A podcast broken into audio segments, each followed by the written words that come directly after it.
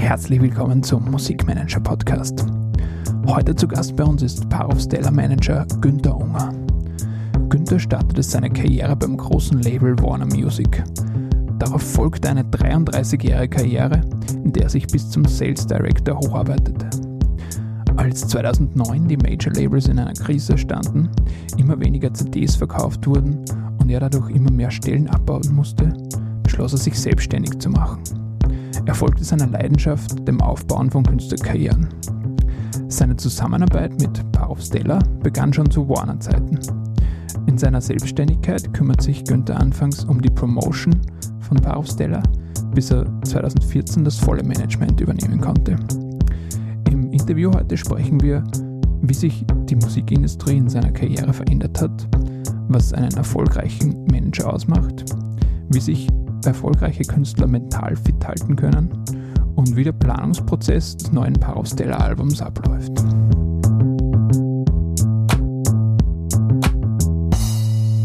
Günther, herzlich willkommen im Podcast. Danke für die Einladung.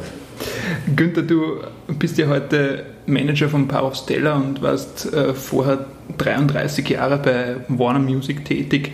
Ähm, am Anfang interessieren uns immer besonders, wie, wie es bei dir angefangen hat. Du bist ja damals auch in Oberösterreich aufgewachsen. Was waren deine erste, ersten Schritte ins, ins Musikbusiness irgendwie? Ja, das äh, war wirklich sehr spannend, weil ähm, ich bin bekennender Rolling Stones-Fan, mhm. seit äh, ich 1969 das Konzert im Hyde Park gesehen habe. Das ist schon wirklich Ewigkeiten her. Und es war damals sehr lustig. Irgendwie hat mein Vater damals eine Anzeige in den oberösterreichischen Nachrichten gesehen, äh, wo drinnen gestanden ist, diese Chance gibt es erst wieder 2014. Und damals war 2014 so weit entfernt, das hat man sich nicht mal vorstellen können.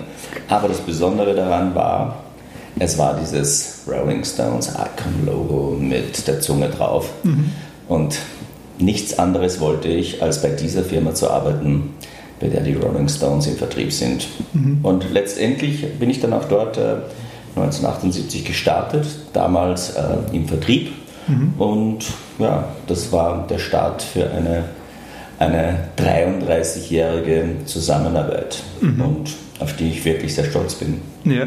Wie hat das damals ausgeschaut, so im Vertrieb? Was waren da damals so deine ersten Aufgaben? Es war so, dass, äh, dass Wer war damals noch äh, der Name für Warner Music. Mhm. Und das Wer, damals äh, waren sie bei BMG im Vertrieb und wurde als eigene Gesellschaft in Österreich gegründet mit dem Geschäftsführer Gunter Zitter. Und da war die Aufgabe, den Handel zu betreuen, ganz normal. Es gab nicht mal richtig CD, sondern es gab noch Vinyl und Singles. Und diese Kunden, die quasi durch Österreich verteilt waren, mhm. die wurden äh, mit den Neuheiten von äh, mir sozusagen versorgt. Mhm. Und das war meine Aufgabe. Okay. Und, und wie, wie hast du dich dann innerhalb vom, äh, von, von der Plattenfirma dann weiterentwickelt oder wie bist du da aufgestiegen? Naja, das, das Kernprodukt war in Wirklichkeit, dass ich äh, Interesse an der Musikvermarktung hatte. Dass ich als Musiker es nicht schaffen werde, war relativ äh, schnell klar, da meine Gitarrenkünste einfach nicht gereicht haben. Aber ich wollte in dieser Branche auf jeden Fall ähm, weiterkommen. Mhm. Und so habe ich mich immer schon dafür interessiert, äh, wie kann man über den Tellerrand hinausschauen, wie kann man aus dem Produkt Tonträger einfach mehr machen. Und da kam es dazu, dass also damals die Entwicklung mit Compilation, mit, mit äh, Spezialvertriebsformen mhm. mir eigentlich ähm, gut in den Plan gepasst haben, weil ich habe mir damals immer schon Möglichkeiten gesucht, bestimmte Produkte noch größer zu machen. Und mhm. ähm, es gab damals die, die, die, den riesen Crash mit Libro zum Beispiel. Mhm. Und ich habe damals dafür gesorgt, dass wir Tonträger auch bei der Post verkaufen können. Mhm. Und dass es einfach die Möglichkeit gab, damals war CDs, das war einfach so ein Mörderboom. Und dass es dort keine Ö3 Greatest Hits und keine äh, Bravo-Hits und keine Mega-Veröffentlichungen äh, gegeben hätte, die man dann auf einmal in den Nahversorgermöglichkeiten, da Libro nicht mehr da war, nicht äh, erhalten konnte. Deshalb habe ich mich damals darum um solche Sonderprojekte gekümmert. Die haben mich natürlich auch ähm, intern äh, beim Warner-Konzern ein bisschen ähm, ins Schaufenster gebracht. Mhm. Okay, wie, wie hast du damals so, so gelernt und oder wie, wie bist du auf solche Ideen gekommen? Wie hast du dich damals inspirieren lassen? Ich glaube, das äh, funktioniert, wenn man äh, einfach äh, mit offenen offenen Augen und Ohren äh, durch die Branche geht, dann wird man einfach auf Möglichkeiten stoßen. Äh, die Grundvoraussetzung ist sicherlich eine kaufmännische Ausbildung, aber das Wichtigste ist es einfach ein, ein, ein, Bauchgefühl und Gefühl für das, was möglich ist zu machen. Und es gab dann wirklich ein, ein tolles Team, das wir damals bei Warner hatten. Und wir haben uns gegenseitig beflügelt und haben immer wieder sensationelle mm, Leistungen erbracht, die, die, die einfach auch ein bisschen für, für Furore gesagt haben. Wir haben damals zum ersten Mal eine Verbindung zwischen einem Artist und einem, einer Telco gemacht. Damals gab es Max Mobil und wir haben als erstes eine Kooperation für den deutschen Künstler Sascha gemacht, indem, er, indem wir ein, damals glaube ich, es war ein Sony Ericsson Handy mhm. mit einem Konzertticket verbunden haben und auf einmal hat der Sascha in der Stadthalle gespielt vor ausverkauftem Haus bei dieser Tournee, weil diese Kombination damals mit Max Mobil ganz einfach in, in eine andere Liga in dieser Stadt gebracht hat. Mhm. Das waren alles äh, Maßnahmen, die, die, die wirklich weit über den normalen Vertrieb hinausgegangen sind und äh, sicherlich auch dann mich in meiner äh, Funktion auch natürlich gestärkt haben. Mhm. Also ihr habt dann einfach immer wieder nach neuen Möglichkeiten des Vertriebs ähm, gesucht und, und ausprobiert, ähm, um das Produkt CD einfach zu attraktiver zu gestalten. Genau, wir haben das, das Produkt genommen, um immer wieder auch Brandings äh, genommen. Wir haben versucht, genauso einfach Themen zu nehmen, die die Leute interessieren und da kam einfach die große Phase mit den Compilations und da war es natürlich sehr wichtig, äh, äh, eben Möglichkeiten zu finden, einen Brand zu kreieren außerhalb äh, des Künstler, mhm. der Künstlerentwicklung. Wie kann man sich die Entwicklung heute von so einer Compilation damals vorstellen? Wie, wie sind die Tracks ausgesucht worden? Ähm, ja, leider viel schwieriger wie heute, weil heute ist es so, dass äh, jeder irgendwie seine Playlists gestalten kann und sich keiner fragt, äh, woher kriege ich das, kriege ich das nicht. Wir hatten damals die Riesenproblematik mit Lizenzierungen sogar im eigenen Haus. Mhm. Und wenn wir jetzt für eine Ö3 Greatest Hits äh, vielleicht Red Hot Chili Peppers oder Madonna oder sonst was haben wollten, dann war das ähm, nahezu unmöglich, mhm. weil natürlich irgendwie Künstler dieser Größenordnung vielleicht auf dieser Compilation nicht sein wollten oder mit anderen Künstlern nicht sein wollten. Also es hat der Konsument in Wirklichkeit ja nicht verstanden, warum äh, es nicht möglich ist, einfach Track by Track auszuwählen und die kriege ich dann, sondern mhm. das hat sich jetzt äh, im Zeitalter des Streamings, der Playlist-Konsumation natürlich ganz, ganz positiv verändert und Jetzt gibt es mhm. das, was die Konsumenten haben wollen. Okay, also ihr habt damals auch schauen müssen, wo, wofür bekommt man überhaupt die Lizenzen, dass man sie überhaupt draufgeben kann. Wir haben uns Themen gesucht, die, die spannend genug waren. Ich habe damals selbst ein paar äh, Compilation-Serien mitentwickelt, äh, einfach an diese On the Beach, damals mit dem Lorenzo Aldino. Äh, und das hat damals wirklich sehr, sehr gut funktioniert. Und äh, wir haben uns äh, Partner gesucht, die genau in diese Zielrichtung gepasst haben, eben mhm. auch Werbepartner, Kooperationspartner und äh, bis zu den Events, die wir dazu gemacht haben. Mhm. Wie, wie kann man sich heute jetzt so die Struktur damals von, von Warner oder von, von Major Label vorstellen? Wie, wie viele Leute waren da ungefähr? Oder? Also das ist natürlich ganz anders. Damals waren wir schon 30 Leute ungefähr bei, bei Warner Music und es gab natürlich einfach äh, Jobs, die es heute überhaupt nicht mehr gibt, wie mhm. Stock Control, wie einen Außendienst, wie, wie Promotion-Leute, die, die spezielle Medien bedienen. Heute ist das leider alles, wenn ich mir das jetzt hier so vorstelle, in unserem Office hier. Mhm. Äh, wir bedienen ganz einfach unsere eigenen Kanäle mit unseren eigenen Inhalten und äh, sind nicht darauf angewiesen, ob jetzt irgendjemand über uns äh, großartig medial berichtet. Wir sind unsere eigene mediale Maschinerie, wobei es natürlich uns schon natürlich äh, schmeckt, wenn es äh, Radiounterstützung und mediale Unterstützung gibt. Aber wir haben zumindest die Möglichkeit, es auch selbst zu stemmen. Das hat man früher einfach nicht gehabt. Ja. Wie, wie ist dann so deine Karriere innerhalb von, von Warner weitergegangen? Du hast ja angefangen im Vertrieb und wie ist dann weitergegangen? Genau, es gab dann äh, immer mehr Überlegungen äh, zu wechseln. Ich bin dann nach Wien gezogen und ähm, habe damals äh, bei unserem Standort in der Hofmockelgasse, es gab so Warner News, dieses Magazin gemacht, habe mich immer mehr den, den Special Marketing gewidmet und immer mehr Sachen entwickelt, die die, die weit über den Vertriebsweg hinausgegangen sind. Bis hin dazu, dass ich dann zu einem gewissen Zeitpunkt mich auch in der AR-Politik des Unternehmens mit einmischen konnte. Und das war einfach dann wirklich die Kernkompetenz einer Record Company, weil letztendlich geht es um Musik. Und ähm, ja, das hat dann eigentlich richtig Spaß gemacht und äh, die letzten paar Jahre dann äh, bis zu 2009 war ich dann dort als Sales Director für alles zuständig, was halt äh, mit, mit Sales und mit Special Marketing zu tun hat. Mhm. Und, und ENA war ja dann auch schon so ein bisschen deine Leidenschaft. So. Genau, ENA, die Leidenschaft, die ist dann wirklich einfach passiert, weil man natürlich sagt, wie kann man österreichische Farbe oder, oder nationale Farbe mit hineinbringen. Es war halt nicht immer leicht, die amerikanischen Künstler von Warner hier vor Ort zu haben. Deshalb war es natürlich toll, eigenen Content, eigene Artists äh, zu haben. Mhm. Und äh, wir hatten dann auch wirklich äh, Riesenerfolge, zum Beispiel mit Ab in den Süden. Das war, glaube ich, eine der erfolgreichsten Singles, die Singles Tracks, die es aus Österreich international gegeben hat. Wir haben Albano Carisi gesigned, der ein ähm, als italienischer Superstar quasi in Österreich gesigned war.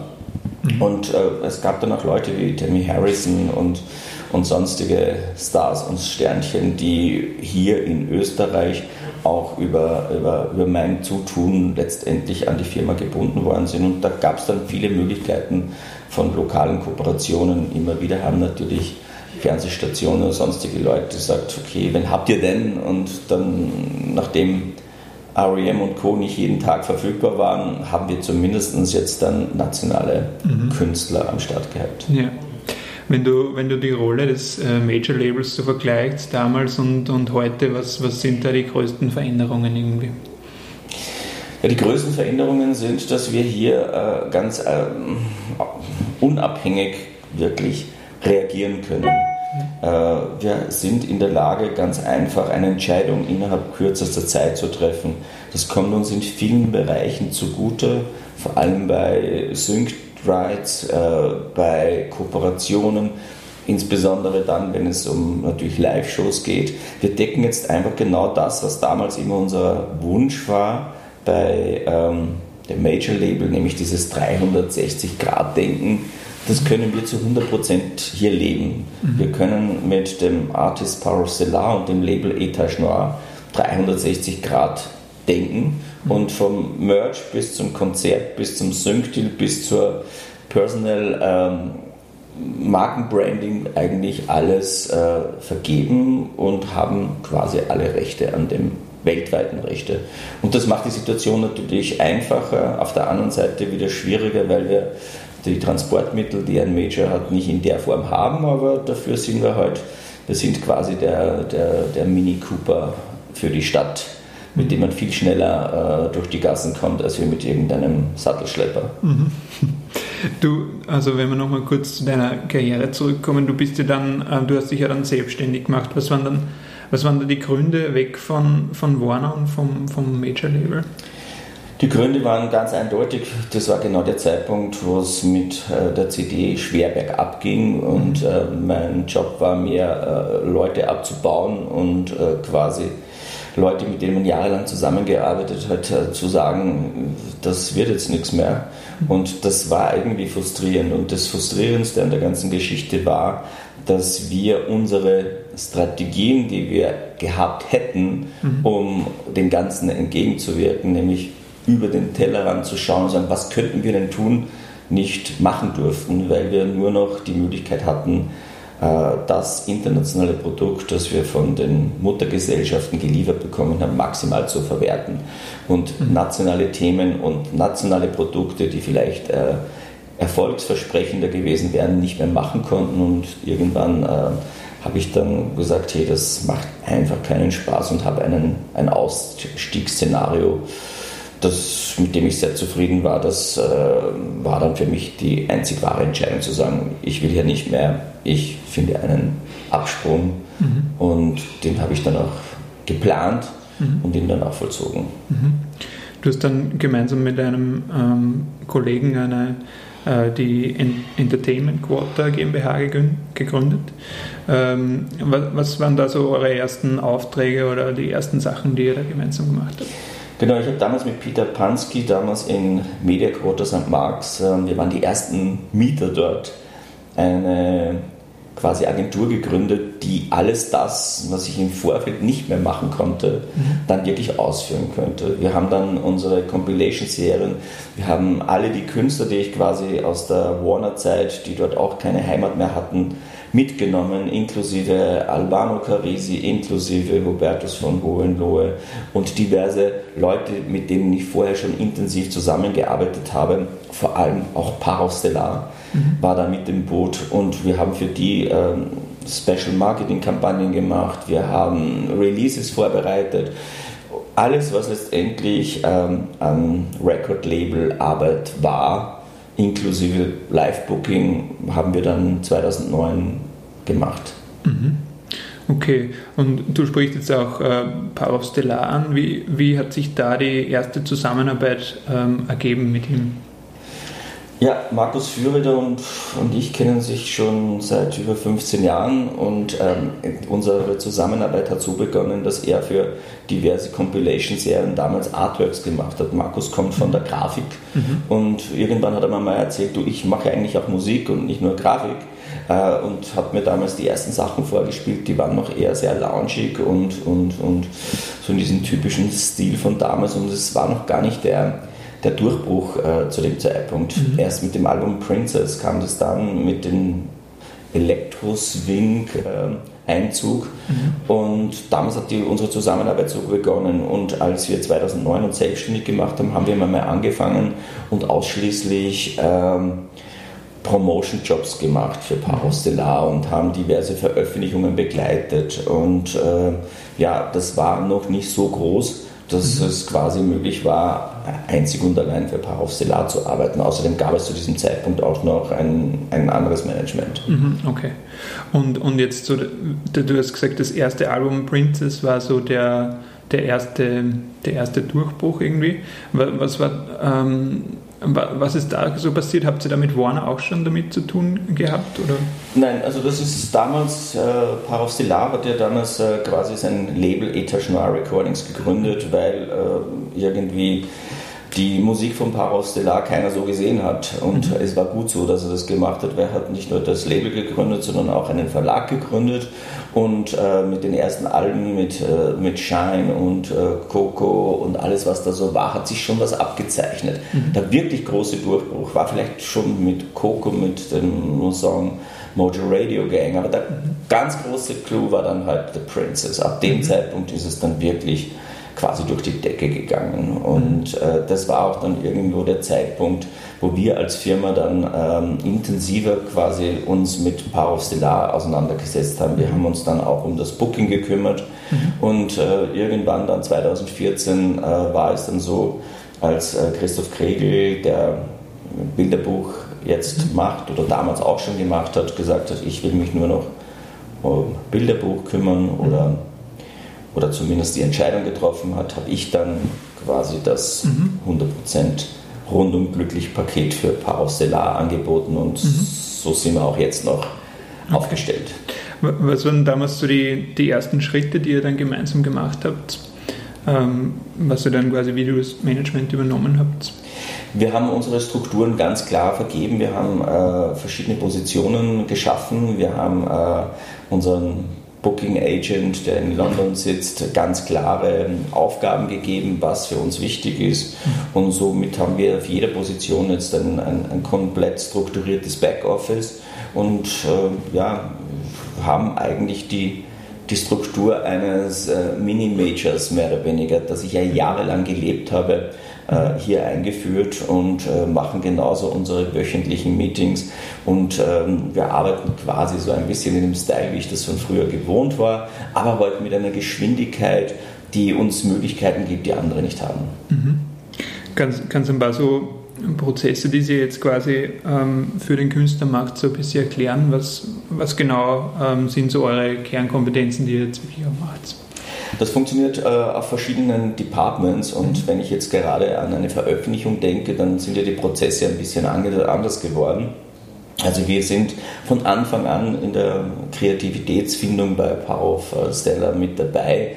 Das geht oft sehr oft um Sample Clearing, es geht sehr oft um Feature Partner Clearing und wenn das Produkt dann irgendwann einmal so weit ist, dass es quasi Rechte frei von Dritten ist, sodass wir das auch veröffentlichen können unter dem Label Etage Noir, mhm. dann gehen wir her und verbreiten äh, alles, was wir haben und teilen allen unseren Partnern mit, wie, wie der Content ausschaut, produzieren das Video, die Social Media Content dazu und stellen das Produkt eigentlich auf einen ja, generalstabsmäßigen Plan, sodass es einfach für eine weltweite Veröffentlichung, wir arbeiten mit vielen Partnern auf der Welt zusammen, Vertriebspartnern, äh, Radioblog, Radiopromotern, äh, Playlist-Bloggern und alles, was da dazugehört. Das ist eine, eine, eine Wahnsinnsverzweigung und Liste, weil man ja nicht um ein, weil es nicht um ein Land geht, mhm. sondern um die ganze Welt. Und das ist dann das Aufbereiten einer Veröffentlichung. Parallel dazu wird es äh, die Live-Shows geben. Parallel dazu versucht unser Verlag dazu vielleicht einen Sync-Deal zu finden. Und somit äh, gibt es dann am Ende des Tages vielleicht ein ganz großes, fettes Paket, das wir dann am Start bringen können. Ja, so schaut es aus. Mhm. Cool. Ähm, wenn wir jetzt speziell auch ähm, das, das Live-Spielen, hast du gesagt, ihr habt einen Agenten in England sitzen und ihr koordiniert hier von hier dann quasi so seine. Genau, die UTA ist unser Partner für äh, Konzerte und äh, das funktioniert so, dass ähm, wir hier Angebote, die bekommen Angebote, wir evaluieren die Angebote hier, bereiten das auf und sagen, okay, können wir das tun, passt das ins Routing, äh, ist es möglich, diese Show zu spielen? Mhm. Das wird dann soweit äh, von äh, meinem Kollegen Marc äh, aufbereitet. Im Meeting wird dann entschieden, machen wir die Show, machen wir sie nicht. Mhm. Und wenn die Show dann passiert, dann kommen sie quasi in den Plan hinein und alle anderen, äh, die da in diesen Prozess mit dabei sind, vom Tourmanagement bis zur Technik, bis zu den Lightnings, bis zu den äh, alles, was mit damit zu tun hat. Das mhm. ist ein Prozess von 30 Leuten, die da mhm. irgendwie involviert sind, bis wir dann irgendwann einmal in den Nightliner steigen und auch wirklich dann das Konzert spielen. Es ist ein langer Weg. Mhm. Und diese ganze Tourvorbereitung wird dann auch von euch erledigt? Genau, das wird alles dann von uns äh, soweit erledigt und organisiert. Mhm. Und am Ende des Tages äh, ist es dann so, dass wir äh, wie gesagt, äh, in den Nightliner steigen und, und die Show spielen und äh, unsere Agentur das abwickelt. Mhm. Was findest du, ähm, macht heutzutage einen erfolgreichen Manager aus? Ich glaube, erfolgreicher Manager muss auch ein erfolgreicher Psychologe sein. Mhm weil ähm, Künstlermanagement ist nicht ein Job wie jeder andere, der ganz einfach äh, von 9 to 5 äh, einen Job erledigen lässt, sondern man ist äh, einfach mit dem Künstler in einer Verbindung, die einfach weit über einen Job hinausgeht. Mhm. Es sind Emotionen da, es sind Befindlichkeiten da, es, man, man lernt sich ganz einfach äh, in jeder Situation kennen. Noch dazu, wenn man ganz einfach über einen unheimlich langen Zeitpunkt äh, oder Zeitraum zusammenarbeitet. Mhm. Und das ist schon, ich glaube, es ist auch unheimlich wesentlich, dass man auch menschlich gut zueinander kann, wenn man zumindest dieses dieses System so lebt, wie wir das tun. Und wir sind nicht nur, also Markus Führer und ich sind äh, nicht nur geschäftlich verbunden, sondern wir sind vor allem auch privat äh, total äh, verknüpft und verbunden mhm. äh, und fahren sogar gemeinsam auf Urlaub und leben das Leben par auf Stellaren eigentlich 24 Stunden. Mhm. Und ich glaube, dass das auch mit ein bisschen ein Teil des Erfolgsgeheimnisses ist, weil man jedes Thema einfach irgendwie diskutieren kann und abwägen kann und ganz einfach auch wieder verwerfen kann. Und mhm. es ist irgendwie schon so, dass es sehr, sehr wesentlich ist, dass man als Management eigentlich auch wirklich die Möglichkeit hat, sein echtes Gefühl und die Wahrheit sagen zu können. Mhm. Oft ist es so, dass jemand sagt, okay, das ist mein Arbeitgeber, ich kann dem gar nicht sagen, dass das Mist ist, was er gemacht hat. Mhm. Und ähm, ich denke, das ist ein ganz wesentlicher Punkt. Und natürlich ähm, der wichtige zweite Punkt ist natürlich, dass sich jeden Tag in dieser Musikszene so viel tut, dass man am Ball bleibt und dass man sieht, was sich gerade wieder verändert hat in, in, in Möglichkeiten der Vermarktung, des Vertriebes und alles, was sich da tut. Wir haben so viele Veränderungen bereits erlebt, dass es wirklich, dass es wirklich so ist, die Schnellen überholen die Langsamen und das ist sehr, sehr nicht einfach, da immer ganz vorne bei den Schnellsten zu sein. Mhm. Du hast gesagt, ein guter Manager ist ein guter Psychologe. Ähm, was findest du, hat dich zu einem guten Psychologen gemacht? Ja, zuhören zu können und eigentlich auf äh, jemanden einzugehen, ohne ihm nicht immer nur die Möglichkeit des, des, des Geldverdienens zu sehen. Mhm. Also es ist sehr, sehr oft so, dass eine, eine ehrliche Entscheidung auch damit einhergeht, dass man viel, viel weniger Geld verdienen wird. Mhm. Weil äh, wenn man sich dann auf den Künstler eingeht und auf dessen Bedürfnisse kennt, ist es natürlich dann ganz was anderes. Und man hat es ja oft genug gesehen. Man braucht sich nur die letzte Avicii-Doku anschauen mhm. und kann man auch sehen, was Geldgier und Profit aus einem machen können, kurzfristig. Nämlich irgendwann kippt der Künstler um und äh, das bringt dann eigentlich auch so nichts. Und so haben wir uns nie gesehen. Wir haben uns eigentlich immer wir haben immer das gemacht, was wir auch wirklich für richtig gehalten haben. Und da war Geld nicht immer und schon gar nicht an erster Stelle. Mhm. Diese, diese ganze, ähm, das Thema rund um die um Mental Health von, von Künstlern ist ja auch gerade ein sehr, sehr großes und da bekomme ich auch immer wieder ähm, Anfragen über sowas mehr zu, mehr zu sprechen. Was, was findest du sind da wichtige Faktoren, um, um einen Künstler, der einen hohen Erfolg und ein, hohen, ein schnelles Tempo fährt, ähm, trotzdem irgendwie ähm, zu erden?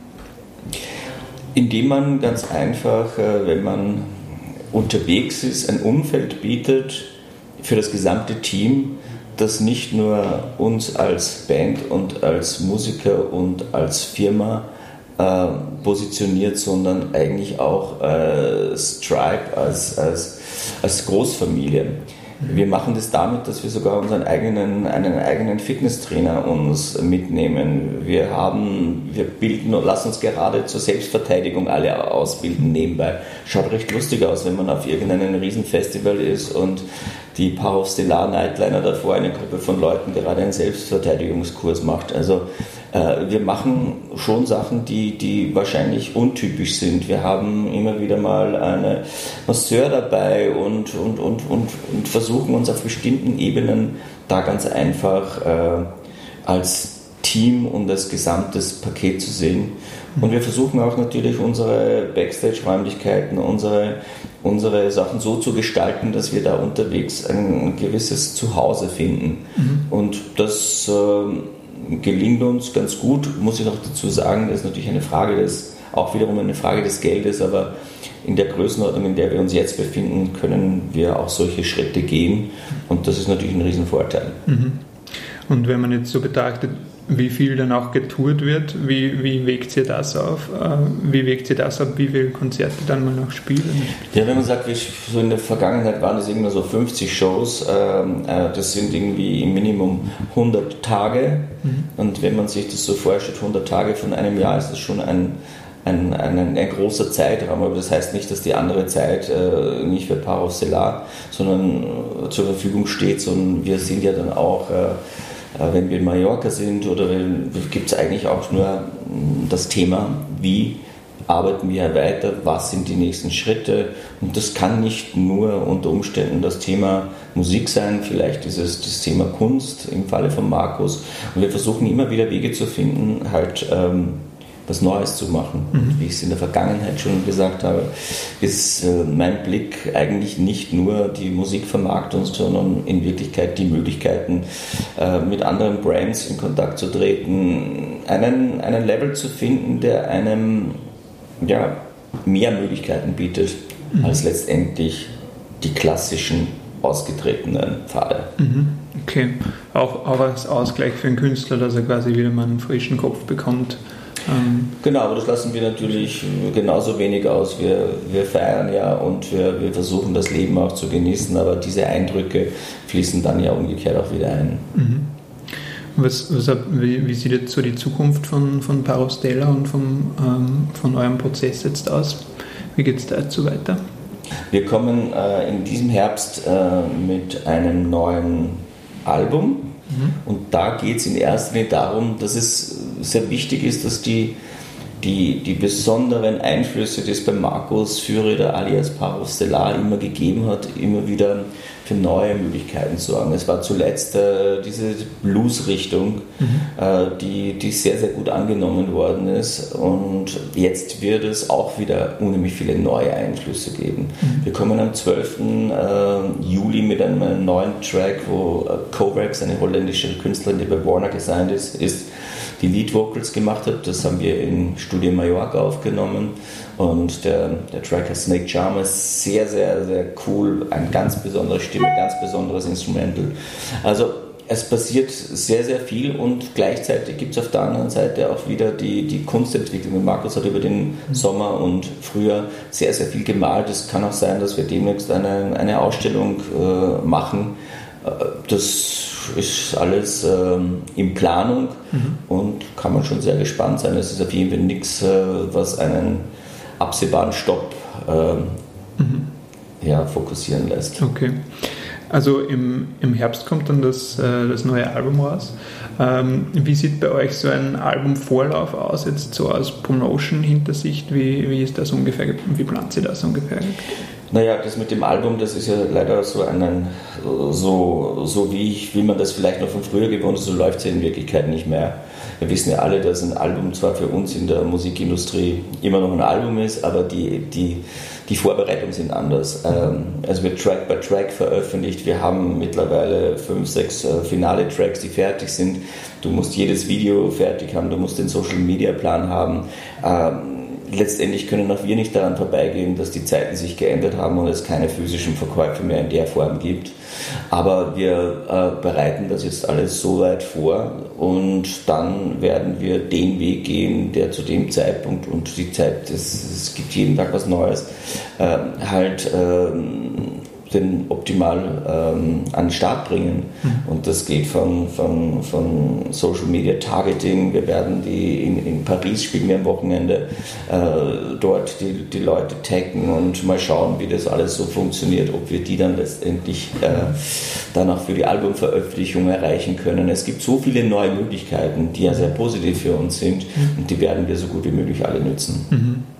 Also Social Media Targeting hast du jetzt besonders erwähnt. Also da geht es dann einfach, dass sie die Zielgruppen in den jeweiligen Ländern dann einfach in Kombination mit den Konzerten, die sie spielt, dann auch.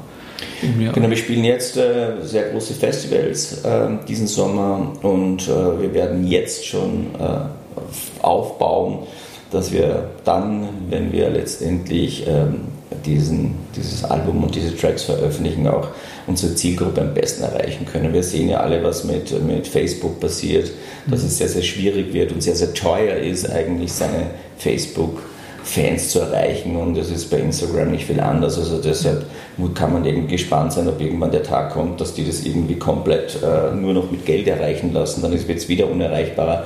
Also man muss schauen, dass man diese, diese Zielgruppe um die es geht äh, auch erreichen kann und das, glaube ich, wird eine große Aufgabe sein. Ja. Ich habe gesehen, ihr habt ja auf Facebook jetzt ungefähr eine Million ähm, Follower beim Paustele-Profil. Aber die erreicht man nicht mehr alle, oder? So ist es. Das ist, glaube ich, das Hauptproblem, äh, dass wir die nicht in der Form erreichen können. Wir können sie schon erreichen, aber dafür muss man so viel Geld einsetzen, dass es einfach unlustig ist. Mhm. Und äh, man hat sie zwar, aber man kann sie nicht erreichen. Das mhm. ist äh, leider richtig. Aber wir lernen ja alle gerade sehr, sehr viel in dieser Angelegenheit. Es geht darum, neue Gruppen zu bilden. Die Gruppen kann man dann wieder erreichen, aber diese Bedienungsanleitung, die muss sich halt selber jeder jeden Tag aufs Neue äh, updaten, damit es auch wirklich funktioniert. Und wer weiß, was die morgen erfinden, um, um damit Geld zu verdienen. Cool. Macht, macht ihr das Ganze dann eher so in-house oder habt ihr da dann auch externe Agenturen, die für euch arbeiten?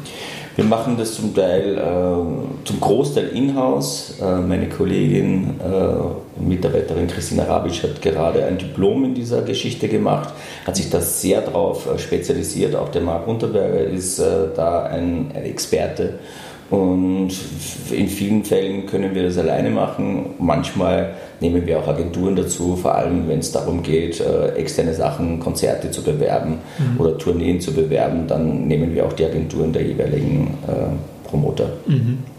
Habt ihr eigentlich dann äh, live auch dann irgendwie so Videoteam, Fototeam und sowas in die Richtung auch alles dabei?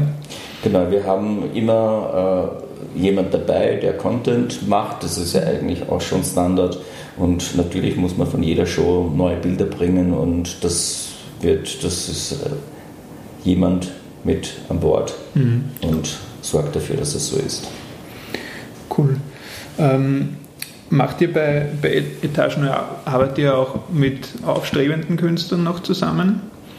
Ja, wir sind auch als Label tätig, haben da vor kurzem Golan designt, eine rumänische Band, mhm. mit der wir zusammenarbeiten.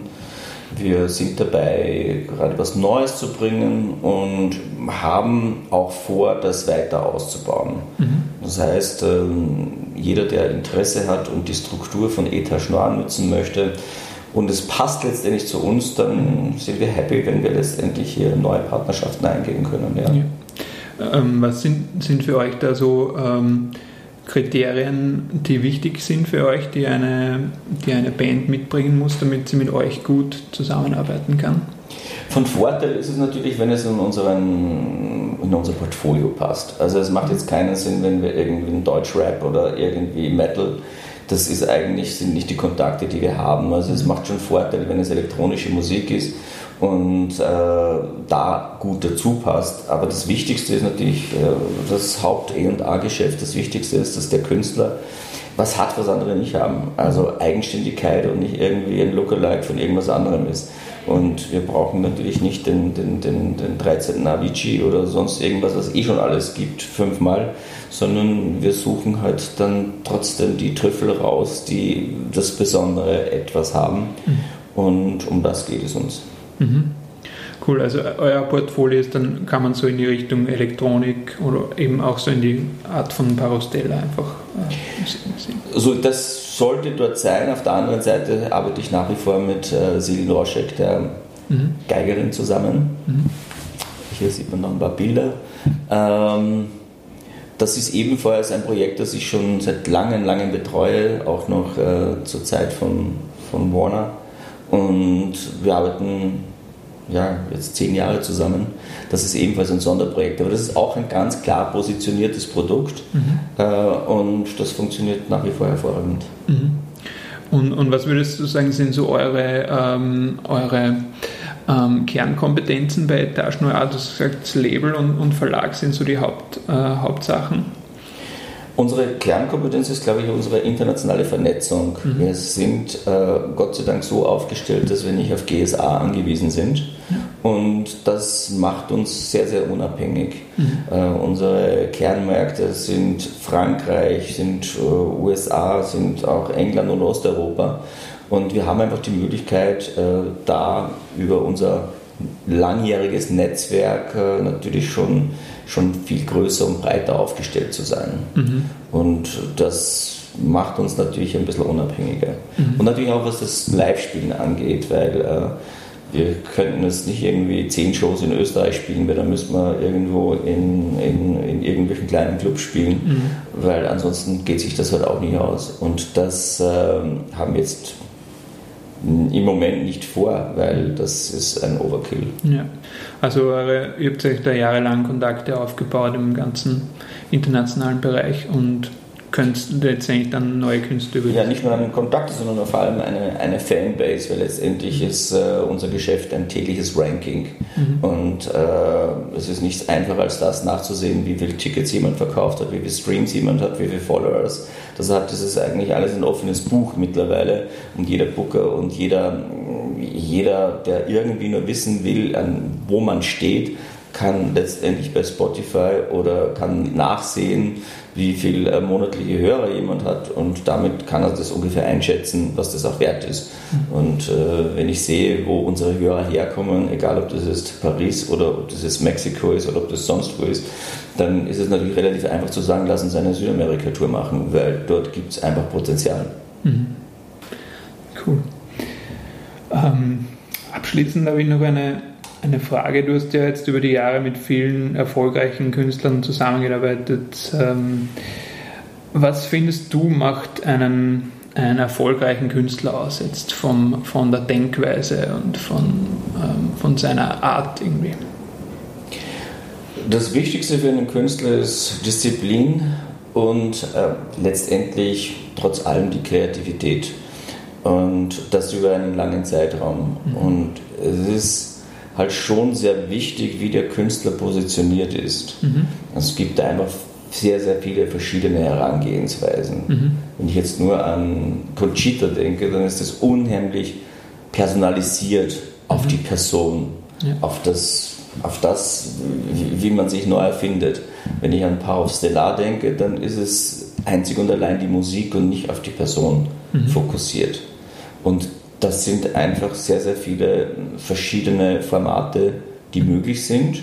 Und in jedem dieser Formate gibt es besondere Gesetze.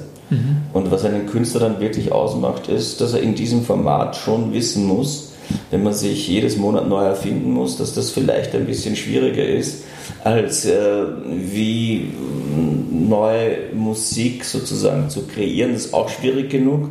Aber noch schwieriger ist es, wenn man seine Person immer im Schaufenster hat. Und äh, um das geht es letztendlich und ein Künstlerprofil äh, zu begleiten und immer wieder auf einem besonderen Level zu halten oder auf diesem Level zu halten. Dazu braucht man eben ein funktionierendes Team mhm. und äh, das ist unsere Aufgabe. Alles klar. Also die, Position, die richtige Positionierung für den Künstler finden und dann letztendlich das Durchhaltevermögen haben, auch das über Jahre ähm, fortzuführen. Genau, das ist, das ist ja nicht irgendwie, das ist ja oft so, dass es mit so One-Hit-Wonders äh, einmal raufgeht und dann gibt es einen bei uns da im Haus, ich sehe immer das Poster da vorne von Josh mit äh, Cordula Grün. Es ist natürlich wahnsinnig schwierig, immer diesen einen Erfolg nachzulaufen und immer an dem gemessen zu werden. Das ist sowas, haben wir bei Stellar Gott sei Dank nicht. Es gibt zwar ein paar herausragende äh, Tracks, aber alles andere ist auch auf einem sehr, sehr hohen Niveau und Level. Und das macht das Ganze ein bisschen einfacher und quasi auch was die Struktur- und Einkommenssituation angeht. Wenn das irgendwie auf einem gewissen Level sich halten kann, dann kann man auch gewisse Strukturen immer aufrechterhalten. Während wenn das irgendwie so ein Up und Down ist, ähm, dann ist das wahnsinnig schwierig, weil ich kann nicht dieses Monat fünf Mitarbeiter beschäftigen und nächste Woche nur mehr zwei. Mhm. Also das ist irgendwie mm, schon ganz, ganz wesentlich, da eine gewisse Routine und eine gewisse Stabilität hineinzubringen. Mhm. Cool. Mhm. Abschließend noch, ähm, wenn du jetzt so auf deine Karriere zurückblickst, was waren für dich so die größten ähm, Learnings oder Mentoren oder ähm, wie, wie hast dich du immer weiterentwickelt in deiner, in deiner Karriere? Ja, das sprichst du schon an. Mentor ist ein ganz äh, wichtiger Punkt und ich hatte in meiner Laufzeit bei oder bei Warner mit dem Manfred Hodara schon einen Lehrmeister, der, der, der mir viel, sehr, sehr viel beigebracht hat mhm. und der eigentlich auch bestimmte Sachen vorgegeben hat. Mhm. Auch Manfred Lappe möchte ich nennen, der ist, äh, ich telefoniere immer wieder mit ihm und habe immer noch mit ihm zu tun und kann nur sagen, das sind alles Leute, die wirklich von Grund auf in dieser Branche einfach ähm, was bewegt haben. Mhm. Und es waren sehr, sehr viele Sachen dabei, die, die ich mir ebenfalls dann als äh, angeeignet habe und, und sehr, sehr oft, glaube ich, Entscheidungen treffe, die die beiden auch so getroffen hätten. Mhm. Und äh, da kann ich schon sagen, das waren sicherlich sehr, sehr wesentlich in meiner mhm. Entwicklung. Und auf der anderen Seite möchte ich schon dazu sagen, ist das so, dass bestimmte Bands, allen voran, die ich schon mal genannt habe, Rolling Stones, mhm. nach wie vor ja im Geschäft sind und auch da irgendwie immer wieder leichte Anleihen zu sehen sind. Immer Wahnsinn, was die machen. Die machen es immer noch und im, auch in Social Media Bereichen, wie sich Leute äh, mit 75 heute noch ähm, behaupten können und alles noch größer machen, ist schon spannend zu sehen, wenn man ein bisschen tiefer hineinblicken kann und da gibt es einfach äh, ja, immer wieder Visionen und quasi Mentoren. Mhm. Was hast du von den Rolling Stones zum Beispiel mitgenommen? Was fällt dir da speziell ein? Äh, das fällt mir ein, dass sie eigentlich nie aufgehört haben, äh, Freude an dem Ganzen zu haben. Und dass sie eigentlich, wenn ich dann einen neuen Post sehe, was, was, was da passiert, mit welcher Energie man da rangeht. Und da kann definitiv nicht Geld die Motivation sein, mhm. sondern die Freude am Machen. Und genau diese Freude am Machen, die möchte ich auch nie in meinem Leben verlieren. Und ich werde das auch, ähm, egal, ich werde dann äh, irgendwann 65 sein und habe nicht vor, irgendwie aufhören zu arbeiten, nur weil ich jetzt irgendwie Pensionsalter erreicht habe, sondern ähm, ich mache es ganz einfach deshalb, weil es einfach Spaß macht. Cool. Super, ich finde das extrem gute letzte Worte. Vielen Dank, Günther, fürs, fürs Gespräch. Danke, hat mich gefreut. Fürs Zuhören. Gerade jetzt am Anfang freue ich mich ganz besonders über jegliches Feedback. Welche Gäste würdest du einmal einladen? Welche Themen würden dich interessieren? Wenn du außerdem mehr zum Thema erfahren willst, habe ich auch etwas für dich. Jede Woche verschicke ich die wichtigsten Learnings aus den Gesprächen per E-Mail. Wenn du diese erhalten möchtest, schick mir einfach eine Nachricht auf Facebook oder Instagram oder eine E-Mail an office.dermusikmanager.com. Bis bald.